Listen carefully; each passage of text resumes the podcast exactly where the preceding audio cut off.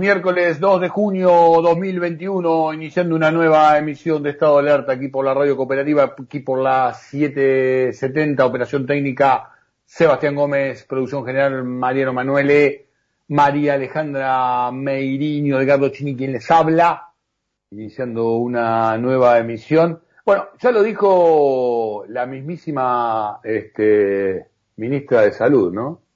todos vamos a tener problemas mentales. Post pandemia, eh, se refería a Carla Bisotti. Yo diría que de alguna manera problemas mentales ya teníamos desde antes, algunos se acrecentarán. Hay problemas que son más del orden de lo patológico, este, medicinal y pueden ser atendidos hay otros que tienen que ver con diferentes tipos de ejercicio de las, de las energías, de las emociones, de las, las sensibilidades. Hay otras cuestiones creo que son matriz, ¿no? Son esencia del mismísimo ser humano. Algunas venimos repasando en el día a día aquí en estado de alerta. Hablamos de Auschwitz, también a partir de este suceso de la efeméride que marca el ahorcamiento de Eichmann, el hombre que fue juzgado allí por los tribunales de Nuremberg, y también citándolo a partir de todos estos sucesos en esta controversia diplomática entre la Argentina y el Estado de Israel. Pero llevándolo al plano de las comprensiones en un marco, por ejemplo, de las enfermedades mentales en un proceso de pandemia que se acrecientan, quizás probablemente haya una cuestión más de esencia, más de matriz del mismísimo ser humano. Lo dicen incluso las primeras civilizaciones, ¿no? Que vino mal de forma, que es malo, que vino no completo, que vino fallado en su mismísimo origen y se ejemplifica a partir de una situación de de cobardía, de falta de sensibilidad, de soberbia, de desmesurada ambición. Quizás mucho de eso aparece, reaparece, se profundiza y se pone muchísimo más en superficie en situaciones extremas. Y algo de eso vino a contarnos esta maldita pandemia Primero que los antivacunas, después que los anticuarentena, después que el club de la infecto dictadura, después que los banderitas que hacen los banderazos por aquí, por allá. También empiezan a aparecer ahora esta situación de no cumplimiento con los requisitos para vacunarse. Más de 5.000 denuncias en lo que es la provincia de Buenos Aires vacunatorios VIP, gente que tiene la guita suficiente como para irse al extranjero y chapea desde un liderazgo de reposera haberse vacunado, otros que desde la administración oficial te dicen que tienen la jerarquía como para hacerlo y además marcan el punto de quién sí, de quién no, otros que andan por los medios de comunicación y hacen uso y abuso de esto y por tener el don de ser un showman, te marcan cuándo tenés que ponerte o no el barbijo y le bajan línea a un ministro de salud de la provincia de Buenos Aires. Todo eso se vivencia por estas horas, pero quizás la matriz sea que buscarla en los mismísimos orígenes. Y quizás la falta de solución a este problema esencial de la esencia, tenga que ver también con alguna cuestión no resuelta, ¿no? En esta forma, en esta forma de andar, en este mundo injusto, en esta paz que termina siendo extremadamente violenta a partir de las grandes injusticias que se vivencian en todos los órdenes, ¿no? Y donde se hacen negocios y negociados, en este caso puntual, con la administración de las vacunas. Creo que hay un larguísimo camino por recorrer para intentar superar esta naturalización de esta falta, de esta ausencia, de esta incomplitud, de esta situación no demasiado, este, no demasiado, diría, puesta como corresponde del ser humano, del ser humano. Los datos confirmados del día de hoy en lo que tiene que ver con el COVID, foco de estado de alerta, no nos corremos de ahí, 35.017, no es número. Personas con nombre y apellido en este momento vivenciando una situación, por ejemplo, de aislamiento obligatorio, por ejemplo, de una situación del ámbito familiar, preocupación por un ser querido que está contagiado y no sabemos qué va a terminar ocurriendo con él, en cuál proceso va a ingresar. Casi cuatro millones de argentinos ya se han contagiado, por lo menos de manera oficial, del COVID. 587 son los datos que marcan los fallecimientos, las personas con nombre y apellido, con historias de vida, que ahora en este corte de la jornada de este 2 de junio, el Ministerio de Salud ha comunicado. 79.320 compatriotas que nos han dejado producto del COVID. Ahora ya tenemos seres muy cercanos que no solo se contagiaron, atravesaron, sino que también nos dejaron. La ocupación de camas sigue altísima, 76% en lo que es la nación, 76,6%, en lo que es el AMBA casi un 75%. Muchísimo la cantidad de casos que vienen de las distintas provincias.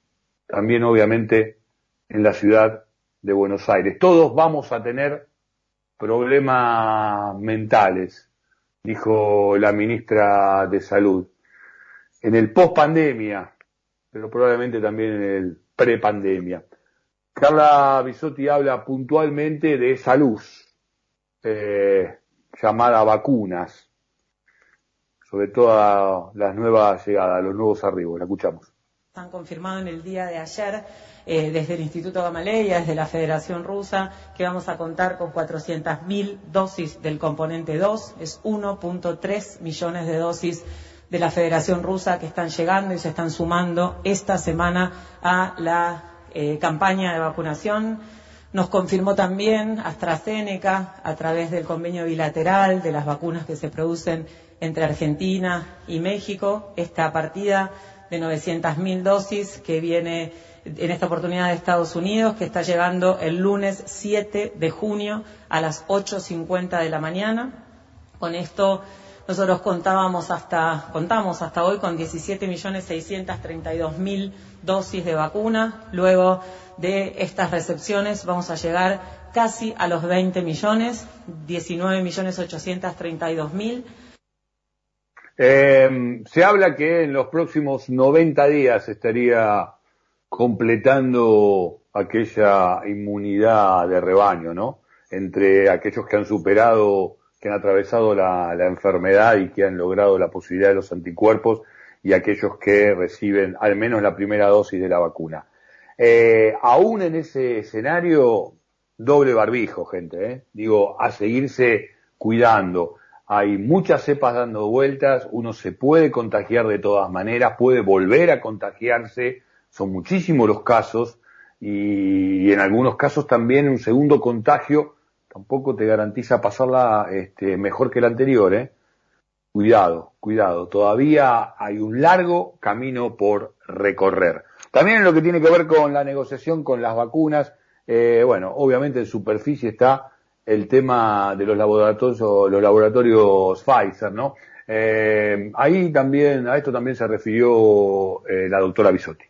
Yo realmente necesito transmitirle sobre todo a la población que está escuchando que se tome cada vez que escucha una noticia dos minutos para analizar esta situación, para entender la complejidad del tema, para entender que estamos viviendo una crisis sanitaria y que nadie puede hacer esto en este momento. Realmente es una situación grave y realmente no vamos a permitir que se juegue con esta prioridad que tiene el gobierno de Argentina en relación a la salud de la población. Siempre hemos dicho las dificultades, los problemas y las dificultades en el acceso.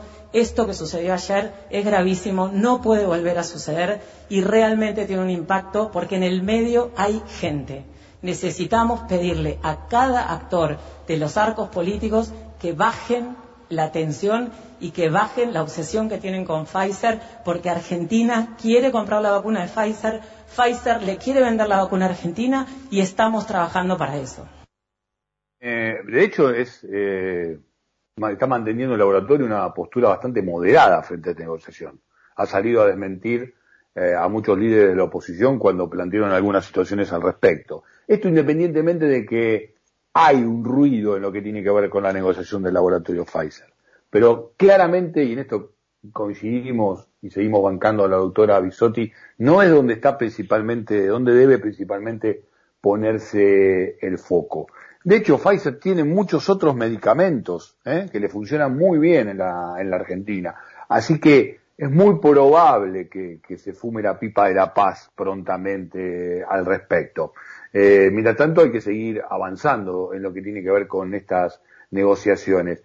Distinto es por ahí, bueno, este, a partir de haberse ido a la banquina, eh, un sanitarista que hemos bancado muchísimas oportunidades, pero como decimos, se fue a la banquina con el tema de las vacunaciones, las vacunaciones VIP. Estoy hablando de Ginés González García, bueno, ha descalificado al director de COVAX, este, cuando, cuando hablaba de, del tema de cómo fue la negociación con, con nuestro país, diciéndole que es un cara dura, ¿no? Eh, muchos podrían decir lo mismo del propio Ginés. Vuelvo a repetir, más allá de haber cumplido, sobre todo en su primera gestión, un muy buen rol en lo que tiene que ver con encabezar eh, el Ministerio de Salud, ¿no? Pero eh, cuando la pifias tanto en un espacio de tanta responsabilidad y hasta y ante circunstancias tan dramáticas como las que estamos viviendo en pandemia, bueno, quizás sería este, más inteligente, más inteligente llamarse un poquito más al silencio por, por un tiempo más extenso. También mancamos, si no nos cansamos de decirlo, al rol que está cumpliendo el ministro de Salud porteño Fernán Quirós. Se refirió a algunas de las expresiones de, de Bisotti. Tiendo a creer que lo que la ministra dijo es lo que ocurrió y que efectivamente es un, desentendido, pero realmente no me gusta mucho opinar de las cosas que no conozco o que no lo puedo aportar a la población algo más más preciso que lo que toda la población sabe, ¿no? Parece verosímil. Una subjetividad más a, este debate. Yo prefiero hablar de lo que sé, de lo que puedo dar fe y de lo que me hago cargo de lo que digo. Y por eso en este punto prefiero escuchar a los, a los funcionarios y que cada uno de nosotros como ciudadano y yo en este caso como un ciudadano más eh, haga su interpretación interior y tenga su mirada, ¿no?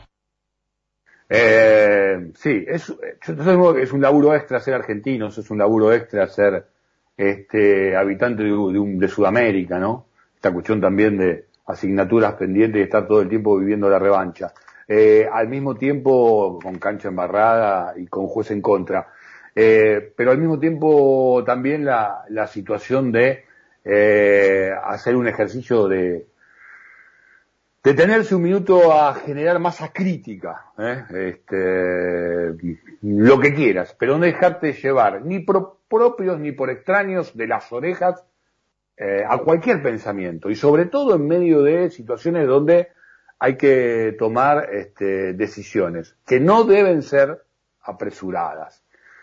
Córdoba puede volver mañana a restricciones maduras o directamente a la fase 1, ¿eh? reuniones ahí en el gobierno provincial con distintos tipos de, intendentes, tanto eh, de la capital y, cercanos como también del interior de la querida provincia mediterránea. En, en Entre Ríos también es alto el riesgo, Paraná ya es zona de alarma epidemiológica, este, situaciones extremadamente complejas se están viviendo en el tema de salud eh, en todo el territorio nacional.